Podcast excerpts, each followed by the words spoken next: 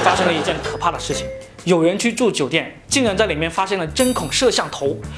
哇，这实在是太可怕了！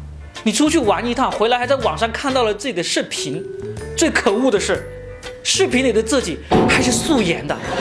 于是就有网友支招，说入住之后一定要拿手电筒把每个角落都检查一遍，什么空调出风口啊、天花板啊、化妆镜啊、电视柜啊，全都要检查。特别是那些一起住店的夫妻，更加要检查清楚。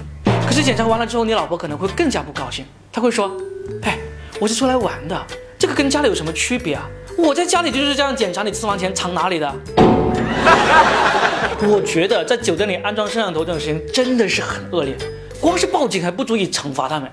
如果是我找出了摄像头，我本来就算穿着衣服的，我也把衣服全脱掉，让你们全程拍我。来，你不是变态吗？你来拍我啊！我让你们以后看到摄像头就只能想到我，看谁更变态。